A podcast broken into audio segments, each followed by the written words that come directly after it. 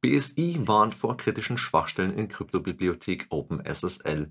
Sicherheitsforscher bekommt 70.000 Dollar Belohnung von Google. Kreisverwaltung in Rheinland-Pfalz ist Opfer eines Hackerangriffs. Cyberspionagegruppe Voruk versteckt Malware in PNG-Bildern. Über 50.000 Bitcoins aus Silk Road-Plattform beschlagnahmt und Mann wegen Teilnahme an der Lockbit Ransomware-Kampagne festgenommen. Mein Name ist Frederik Mohr und das sind die Infosec News der Woche. Aus der Kategorie Schwachstellen und Exploits.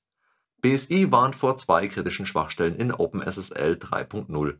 Die freie Software OpenSSL wird für die Transportschichtsicherheit der Datenübertragung im Internet verwendet.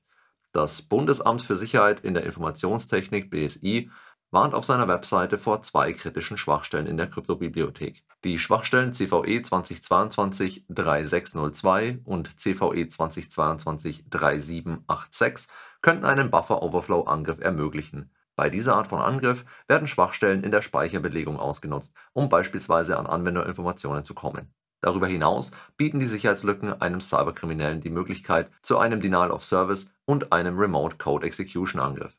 OpenSSL.org schreibt in seinem Sicherheitshinweis, dass die Versionen 3.0.0 bis 3.0.6 anfällig für diese Sicherheitslücken sind. Alle Benutzer von OpenSSL 3.0 sollten ein Upgrade auf OpenSSL Version 3.0.7 durchführen Sicherheitsforscher bekommt 70.000 Dollar Belohnung von Google. Der Sicherheitsforscher David Schütz berichtet auf seiner Webseite, wie er durch Zufall eine schwerwiegende Sicherheitslücke gefunden hat, die offenbar alle Google-Pixel-Telefone betrifft. Er bekommt für seine Meldung eine Belohnung in Höhe von 70.000 Dollar von Google. Die Entdeckung der Lücke nahm seinen Lauf, als der Sicherheitsexperte sich nicht mehr an seinen PIN erinnern konnte. Nach der Falscheingabe der PIN gab er den PUC und eine neue PIN-Nummer ein er stellte beim Versuch, das Telefon neu zu starten, fest, dass es nicht wie sonst üblich den PIN verlangt, sondern einfach den Fingerabdruck akzeptierte. Das war nicht der Ablauf, wie es sein sollte, um die Sicherheit zu gewährleisten. Nun probierte der Forscher verschiedene Verfahren aus, um den Schutz des Sperrbildschirms vollständig zu umgehen. Auf seiner Seite beschreibt Schütz die Abfolge, die er brauchte, um unberechtigt auf das Telefon zuzugreifen. Das Gerät muss gesperrt werden, das SIM-Fach wird entfernt eine Angreifer-SIM-Karte mit eingerichtetem PIN-Code wird eingelegt, der SIM-Code wird dreimal falsch eingegeben, um eine SIM-Karte zu deaktivieren und die Aufforderung zur Eingabe des PUCs zu bekommen. Dann gibt man den gültigen PUC der Angreifer-SIM-Karte ein und legt einen neuen PIN fest.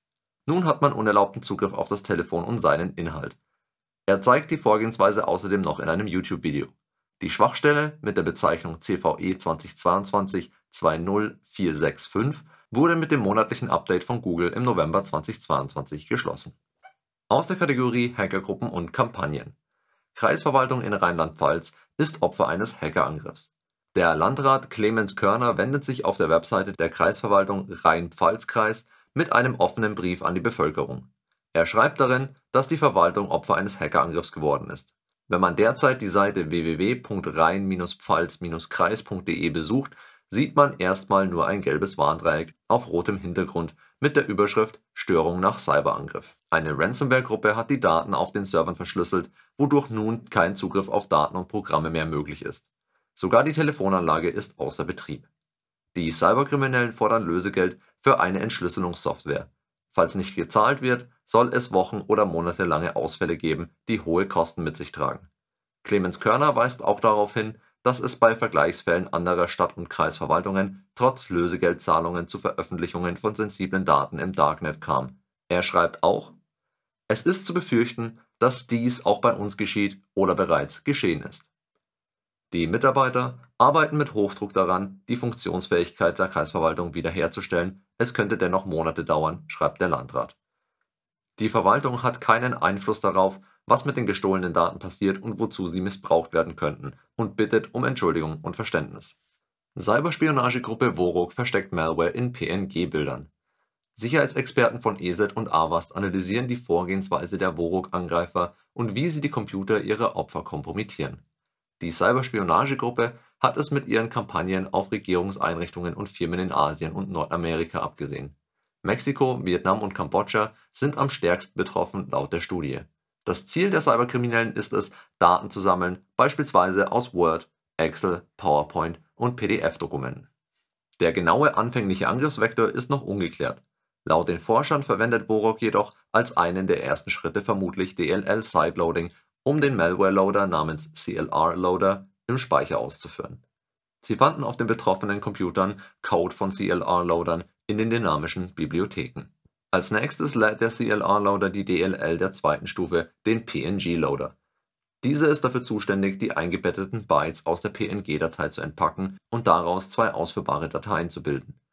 Die PNG-Datei ist der endgültige Payload für den Angriff, um die Malware mittels steganographischer Technik zu verbergen. Eigentlich wird die Steganographie dafür benutzt, um vertrauliche Informationen so zu verbergen, dass sie ein Dritter bei Betrachtung nicht erkennt und keinen Verdacht schöpft. Dabei handelt es sich jedoch bei weitem um keine neue Erfindung und natürlich haben auch Kriminelle schon lange die Vorteile davon für sich entdeckt. An dieser Stelle eine kurze Anmerkung in eigener Sache. Wie wir in der letzten Meldung gesehen haben, entwickeln sich Angreifer und deren Methoden laufend fort. Aus diesem Grund ist eine fortlaufende Weiterbildung der Mitarbeiter wichtig, um auch gegen aktuelle Bedrohungen eine Chance zu haben. In unserer Sicherheitsschulung gehen wir auf gängige Angriffe und Tricks ein, die Kriminelle verwenden, um Unternehmen anzugreifen. Dadurch helfen wir unseren Kunden, auf Angriffe vorbereitet zu sein und diese schneller zu erkennen. Ganz gleich, ob es sich um Phishing, Social Engineering oder technische Angriffe handelt. Mehr Informationen dazu findest du auf learn.lastbreach.com. Und jetzt zurück zu den News. Aus der Kategorie Wirtschaft, Politik und Kultur. Über 50.000 Bitcoins aus Silk Road Plattform beschlagnahmt. Die US-Staatsanwaltschaft beschlagnahmt über 50.000 Bitcoins mit einem derzeitigen Wert von 3,36 Milliarden Dollar. Der Angeklagte James Song versteckte die unrechtmäßig erworbene Kryptowährung in Haushaltsgeräten. Sie stammen aus der sogenannten Silk Road, einem ehemaligen Hidden Service im Tor-Netzwerk, auch Darknet genannt. Laut der Pressemitteilung vom 7. November 2022 bekannte sich Song für schuldig, im September 2012 die Bitcoins illegal auf dem virtuellen Schwarzmarkt besorgt zu haben. Fast zehn Jahre war der Verbleib der enormen Menge Bitcoins ein Rätsel. Scheinbar waren die Bitcoins in einem unterirdischen Bodentresor und auf einem Einplatinencomputer in einer Popcorndose versteckt. Die Ermittler fanden außerdem 661.900 Dollar Bargeld 25 Kasaskios-Münzen (physische Bitcoin) mit einem Wert von 174 Bitcoin, nochmals etwas über 11 Bitcoins, Silberbarren, Goldbarren und eine Goldmünze. James Song ist 32 Jahre alt, kommt aus Georgia und muss nun mit einer Höchststrafe von 20 Jahren Gefängnis rechnen. Mann wegen Teilnahme an der Lockbit-Ransomware-Kampagne festgenommen. Ein russisch-kanadischer Staatsbürger wurde wegen seiner mutmaßlichen Beteiligung an den globalen Lockbit-Ransomware-Kampagnen angeklagt der 33-jährige Michael Vasiliev sitzt derzeit in Kanada in Haft und wartet darauf, an die USA ausgeliefert zu werden. Seit über zweieinhalb Jahren wird nun gegen die Ransomware-Gruppe ermittelt. Die Lockbit-Gruppe zählt über 1000 Opfer weltweit und forderte mindestens 100 Millionen Dollar Lösegeldzahlungen. Dem Angeklagten Vasiliev wird die vorsätzliche Beschädigung geschützter Computer und die Übermittlung von Lösegeldforderungen zur Last gelegt. Im Falle einer Verurteilung erwarten ihn bis zu fünf Jahre Freiheitsentzug. Das war's schon wieder für diese Woche. Vielen Dank fürs Zuhören. Wir hören uns nächste Woche wieder mit den Weekly Infosec News. Denkt daran, die Weekly News als Newsletter auf unserem YouTube-Channel oder als Podcast zu abonnieren. Bis nächste Woche. Stay safe.